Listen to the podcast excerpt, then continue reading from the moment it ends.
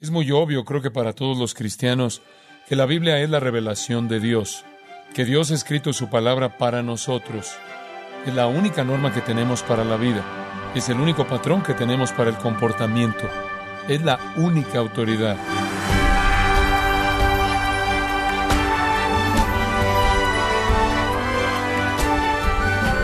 Muchas gracias, estimado oyente, por acompañarnos en este su programa Gracias a vosotros con el pastor John MacArthur. En su libro Pensamientos para los hombres jóvenes, J.C. Riley exhorta a sus lectores diciendo, en medio del peligroso diluvio de lecturas peligrosas, no dejes que lo excitante y licencioso acapare tu atención, mientras que lo que edifica y santifica no encuentra lugar en tu mente. Fin de la cita. Esta es una exhortación igual de necesaria en nuestros días como lo fue en ese entonces. Pero ¿por qué es tan importante el estudio de las Escrituras? Bueno, el día de hoy el pastor John MacArthur, en la voz del pastor Luis Contreras, nos enseñará la importancia y los beneficios de una vida dedicada al estudio de las Escrituras parte de la serie Entrenamiento Espiritual en Gracia a Vosotros. Es muy obvio, creo que para todos los cristianos, que la Biblia es la revelación de Dios, que Dios ha escrito su palabra para nosotros. Es la única norma que tenemos para la vida, es el único patrón que tenemos para el comportamiento, es la única autoridad. Es posible que en la vida hay otras cosas que usted aprenda que le ayuden a lo largo de la misma, pero no tienen la autoridad que ésta tiene. Cuando la Biblia habla, es la voz de Dios y es soberana, y entonces se convierte para nosotros en el modelo de vida. Ahora bien, si ese es el caso, entonces es muy importante para nosotros aprender lo que la Biblia dice, poder enfocarnos sistemáticamente en la Escritura y saber qué dice, no solo qué dice, sino qué significa. Hay mucha gente que lee lo que la Biblia dice, pero no sabe qué quiere decir. Asimismo, tiene una importancia elemental en la vida cristiana el reconocer que la Biblia es la autoridad. No hay otra autoridad igual a la Biblia. Hay algunos cristianos que leen todo tipo de libros en lugar de la Biblia. Y decimos que estudian acerca de la Biblia, pero no estudian la Biblia. Lo primordial que debe hacer es estudiar la palabra de Dios. A través de ella, Dios habla. Ahora bien, hay otros libros que son buenos en los cuales otros hombres hablan con énfasis en la escritura, su aplicación, interpretación, pero no hay sustituto para la Biblia. La Biblia es el centro de la vida de todo cristiano. La vida de todo cristiano debe nutrirse diariamente de la palabra de Dios. Es muy importante. En primer lugar, es necesario estudiar la Biblia para crecer. Primera de Pedro capítulo 2 versículo 2 dice, Desead, como niños recién nacidos, la leche espiritual no adulterada, para que por ella crezcáis para salvación. A lo largo del Nuevo Testamento se habla de los cristianos como personas que han nacido de nuevo. Usted se convierte en un hijo de Dios. Repetidamente se le llama hijo de Dios. Ha nacido en la familia de Dios. Ha sido adoptado como hijo de Dios. A veces incluso se le llama criatura. Eso implica que existe la capacidad de vida y crecimiento en ese nuevo cristiano y eso por supuesto, es obvio, debemos crecer. Aquí dice Pedro que debemos crecer por la leche pura de la palabra, al igual que los bebés crecen. Colosenses capítulo 2 dice en el versículo 6, Por tanto, de la manera que habéis recibido al Señor Jesucristo, andad en Él, arraigados y sobreedificados en Él, y confirmados en la fe. Y aquí, de nuevo, está la idea de que los cristianos deben crecer, arraigados y edificados. Y la forma en que esto ocurre es a través de la fe, es decir, a través del contenido de la cristiandad. Cuanto más entendemos el cristianismo, más establecidos estamos y más edificados somos. Jeremías 15:16, un pasaje del Antiguo Testamento. Fueron halladas tus palabras y yo las comí, y tu palabra me fue por gozo y por alegría de mi corazón. Jeremías comió la palabra de Dios, era alimento para él. Hechos capítulo 20, 32, Pablo está diciendo adiós a los ancianos de Éfeso. Él dice, os encomiendo a Dios y a la palabra de su gracia, que tiene poder para sobreedificaros. Si vamos a crecer, La palabra es necesaria. Y el crecimiento es fundamental para ser útiles. Los bebés no son realmente tan útiles. Son agradables para tenerlos cerca, una especie de peluche para besarlos y acariciarlos, pero realmente no se puede hacer mucho con ellos. No se le puede realmente decir a un bebé que limpie la habitación, que haga la cama o algo por el estilo. En realidad no son de mucha utilidad. Hay una gran cantidad de cristianos que son iguales. Usted tropieza con ellos. Siempre están gateando por el suelo. No son realmente de gran beneficio para nadie. Cuanto más están de ese modo, más molestos son. Y asumimos que usted quiere crecer. Asumimos que en la vida del cristiano hay crecimiento. Y por eso deseamos que los cristianos crezcan. Y la forma de crecer es a partir de la Biblia, por lo que debemos estudiarla. Segundo, y seguimos adelante. La segunda razón por la que es necesario estudiar la Biblia es para vencer el pecado.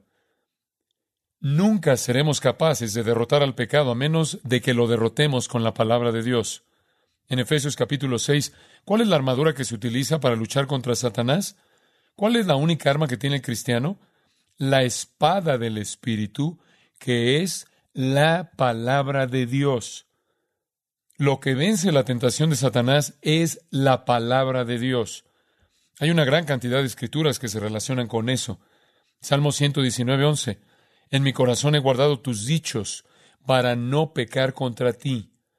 Cuando un cristiano acoge la Biblia, ésta se convierte en un impedimento para el pecado.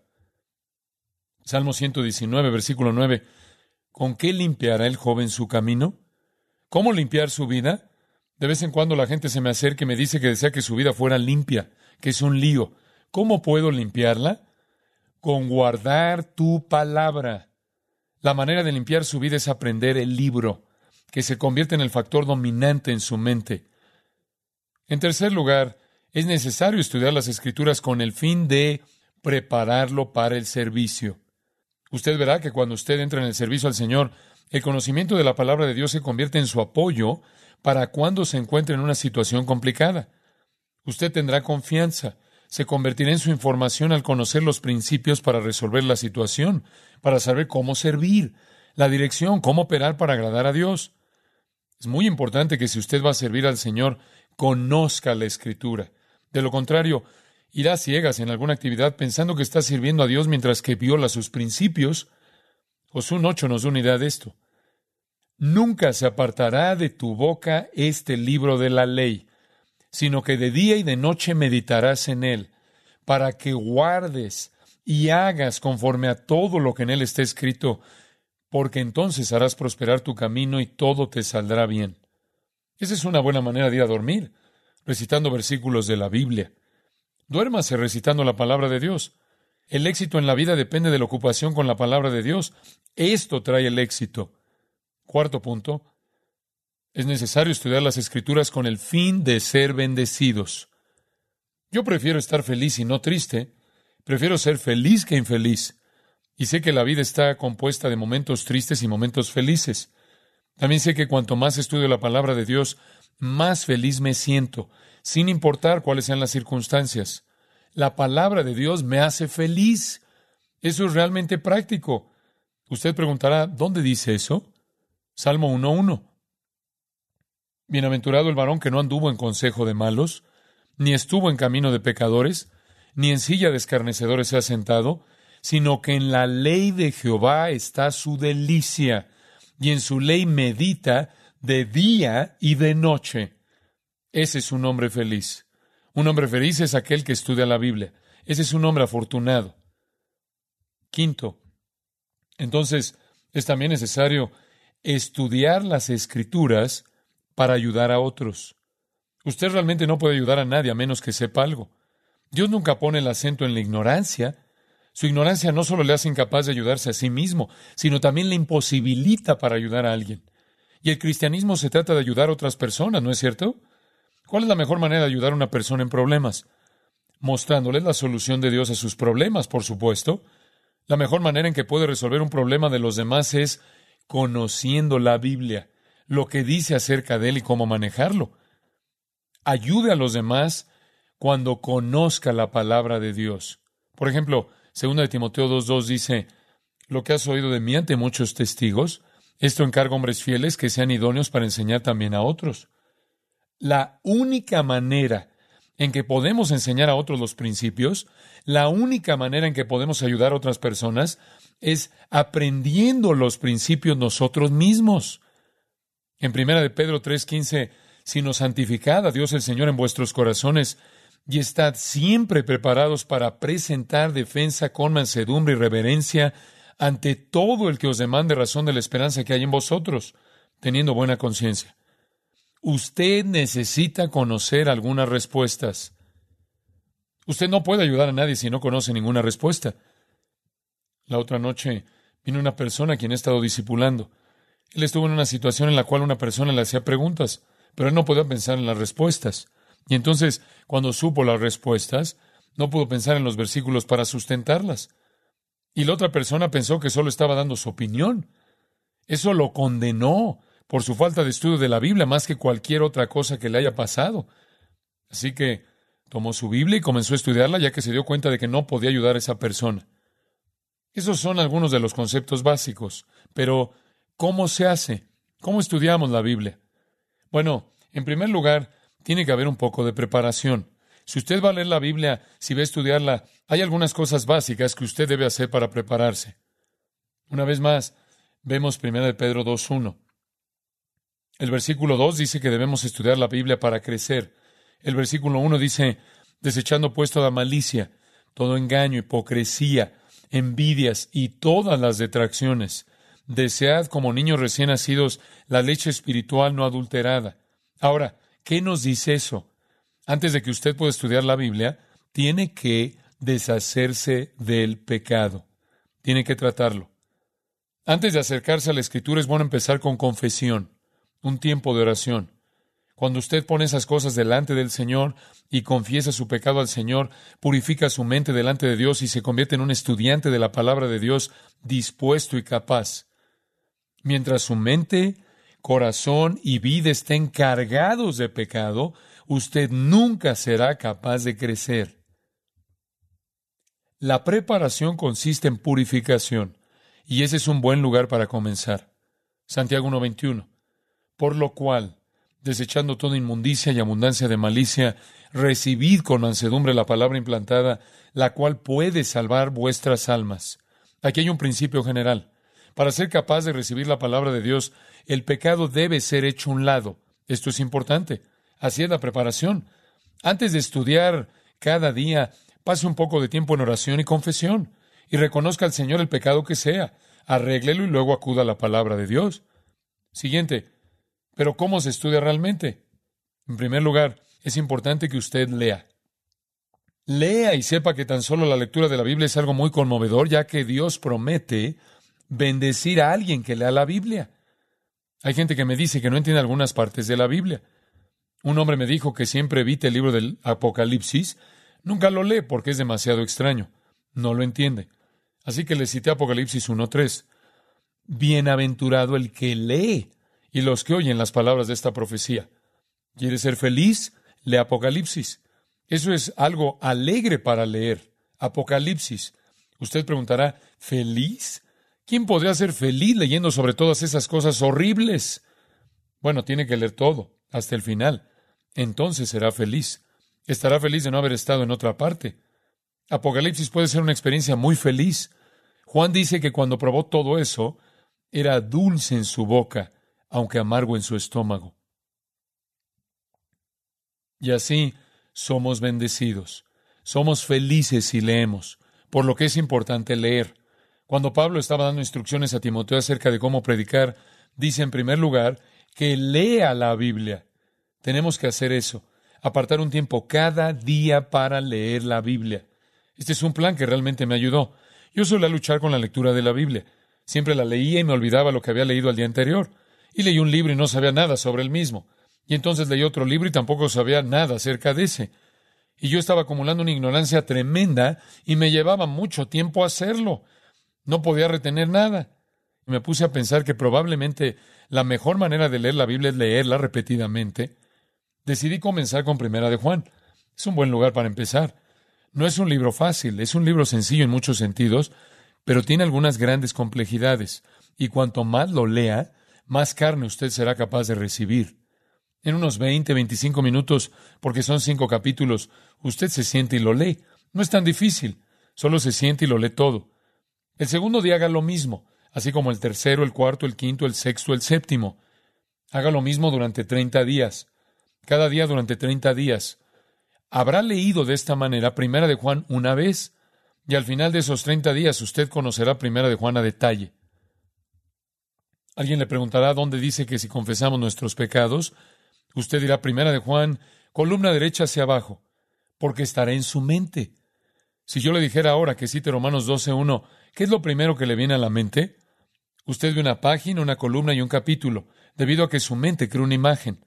No se puede aprender sin una imagen mental, y lo difícil acerca de la memorización de la Biblia es que todas las páginas se parecen. Es por eso que dibujo mucho en mi Biblia, porque entonces cada página tiene sus particularidades, y veo esa página en mi mente y la recuerdo. La gente me pregunta cómo me acuerdo de la escritura, y esta es una forma. Tengo pequeños garabatos en diferentes lugares de la Biblia, lo que me sea de utilidad. Y así al cabo de treinta días, usted sabe que hay en primera de Juan. Alguien pregunta, ¿dónde dice que no ames al mundo ni las cosas que están en él? Primera de Juan 2.15 a la derecha de la página, en la columna de la derecha. Usted comienza a saber lo que hay en Primera de Juan. No ha definido todo, pero por lo menos sabe de qué trata el libro.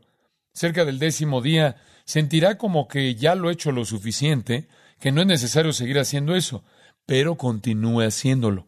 Y al llegar al día 30 se dará cuenta de que realmente no sabe mucho porque cuanto más lo lee, más profundo se vuelve. Recuerdo que cuando hice esto, lo hice por 90 días y me entusiasmé con Primera de Juan. Luego va el Evangelio de Juan, que tiene 21 capítulos. Simplemente lo divide en tres secciones de siete capítulos y lee siete capítulos cada día durante 30 días. Después la segunda parte de siete capítulos, del capítulo 8 al 14 y después del capítulo 15 al 21. Los primeros 30 días estará leyendo del 1 al 7 una y otra y otra vez. Los siguientes 30 días leerá del 8 al 14 y luego del 15 al 21. Al final de los 90 días habrá agotado el Evangelio de Juan. Al final de dos años y medio habrá terminado todo el Nuevo Testamento. En dos años y medio será el único en su cuadra que lo haya hecho, créame. De cualquier manera, usted estudiará la Biblia por el resto de su vida. Así que es mejor que lo haga de manera que la aprenda. Y entonces lo que va a pasar es que será capaz de hacer referencias cruzadas. Y muy pronto podrá dejar de estar estancado al querer hacer una concordancia. Muy pronto, por medio de la repetición, usted comenzará a saber dónde están las cosas y entonces, cuando alguien quiere una respuesta a una pregunta, sabrá qué responder. Así que, imagínense si hubiera comenzado dos años y medio atrás.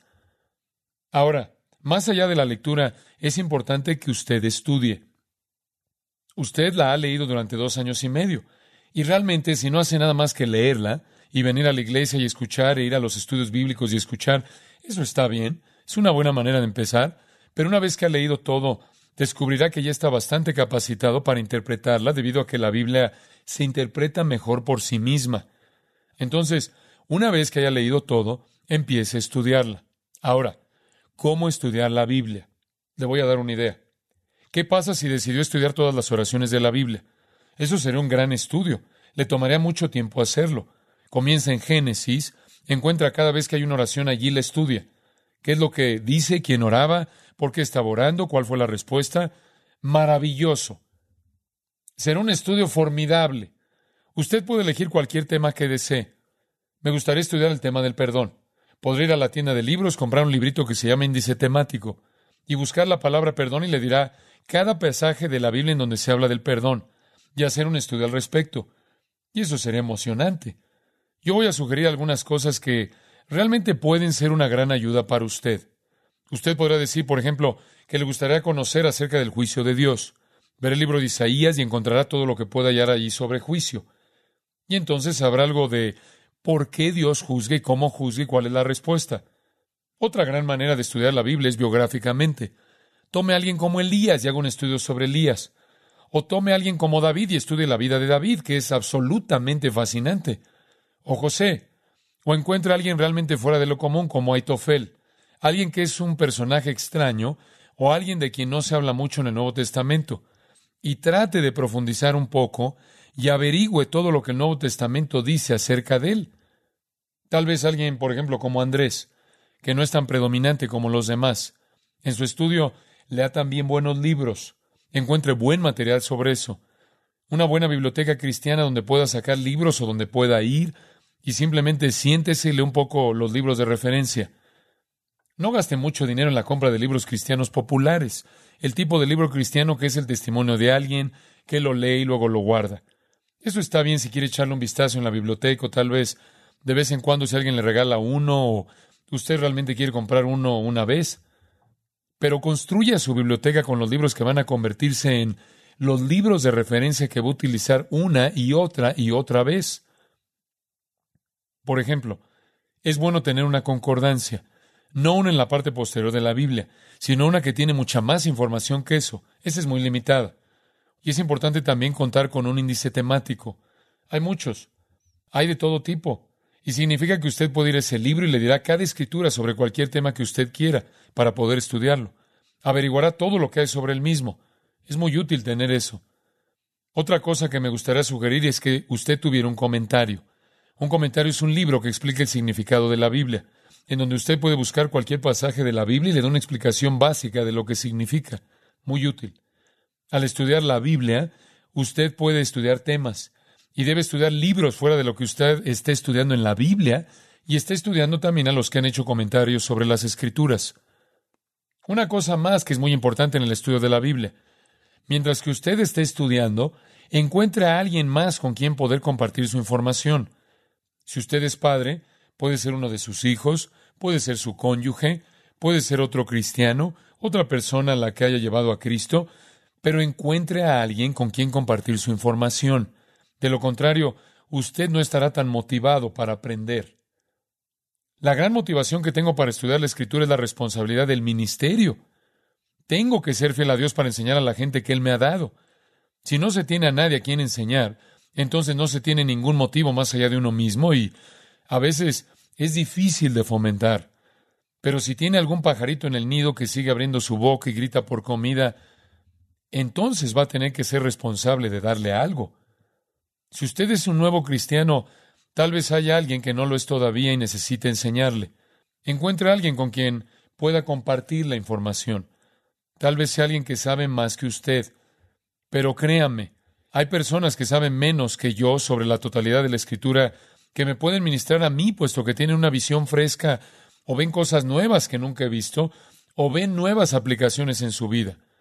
Encuentra alguien con quien pueda compartir. Otra cosa al estudiar. Encuentre un ejemplo que usted pueda seguir. Busque un ejemplo humano que pueda seguir, muy importante. Podría ser alguien como su maestro de estudio bíblico. Puede ser una persona muy piadosa que usted conozca muy bien. Otro hermano o hermana cristiana uno de los otros pastores de la iglesia, pero encuentre un ejemplo que pueda seguir y trate de establecer una relación con esa persona para poder hablar con ella y preocuparse por las cosas de su vida que le correspondan. Otra área en términos de cómo se va a hacer. Preparación, lectura, estudio. Cuarto, la enseñanza. Queremos decir con esto que se someta a buena enseñanza bíblica. Esto no es un sustituto de su propio estudio. No piense que porque usted vino a la iglesia y escuchó el sermón de la mañana del domingo y el domingo por la noche fue al estudio bíblico el viernes, no es necesario estudiar por su cuenta. Si ese es el caso, usted se pierde todas esas cosas del punto número uno en su máximo nivel posible. Usted se beneficia enseñando, pero se beneficia más cuando se le enseña y esté estudiando por su cuenta. Y si dice que no ha sido cristiano el tiempo suficiente como para estudiar por su cuenta, si usted ha sido cristiano diez minutos, es suficiente. Comience. Asegúrese de someterse a un maestro, de estar en un estudio bíblico, de estar en un servicio religioso en el que alguien esté enseñando la palabra de Dios. Veo a muchos nuevos cristianos cuya única orientación al cristianismo es una especie de seguimiento en torno a las estrellas cristianas. Sometas a la enseñanza sistemática de la palabra de Dios en algún lugar. Eso es muy, muy importante. Una de las cosas que vemos mucho en el cristianismo es cuando alguien es salvo. Si tiene algo que se pueda comercializar, la comunidad los absorbe y los convierte en un bien de consumo. Hablé con un hombre en su lecho de muerte que me contó cómo su vida como cristiano fue destruida porque era una celebridad. Fue salvo, la comunidad cristiana lo comercializó como una celebridad y pasó el resto de su vida cristiana por ahí diciendo lo maravilloso que era ser una celebridad salva. Y nunca aprendió una sola cosa acerca de la vida cristiana. En consecuencia, su vida entera fue vencida y tuvo una culpa terrible a causa de todo el pecado en su vida. Él estaba, en realidad, tratando de levantarse y decirle a todo el mundo lo maravilloso que era ser una celebridad salva, y en realidad él se estaba consumiendo porque no estaba creciendo. Eso es un problema en el cristianismo. No importa si tiene fama, tiene que someterse a enseñanza y alimentación sólida por parte de hombres que tienen el don de Dios y que son suministrados a la iglesia para enseñar. Muy importante.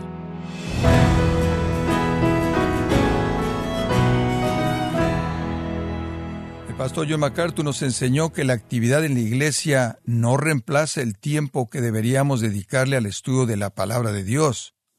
Nos encontramos en la serie Entrenamiento Espiritual, aquí en Gracia a vosotros. Y quiero recomendarle, estimado oyente, el libro El único camino a la felicidad, en donde John MacArthur demuestra cómo puede transformar su actitud hacia la felicidad e incluso redefinirla, cuando aumenta su compromiso con el que sabe exactamente lo que usted más necesita, o sea Dios. Adquiéralo en la página gracia.org o en su librería cristiana más cercana, recordándole, como lo hago habitualmente, que puede descargar todos los sermones de esta serie Entrenamiento Espiritual, así como todos aquellos sermones que ha escuchado en días, semanas o meses anteriores, animándole a leer artículos relevantes en nuestra sección de blogs, ambos en gracia.org.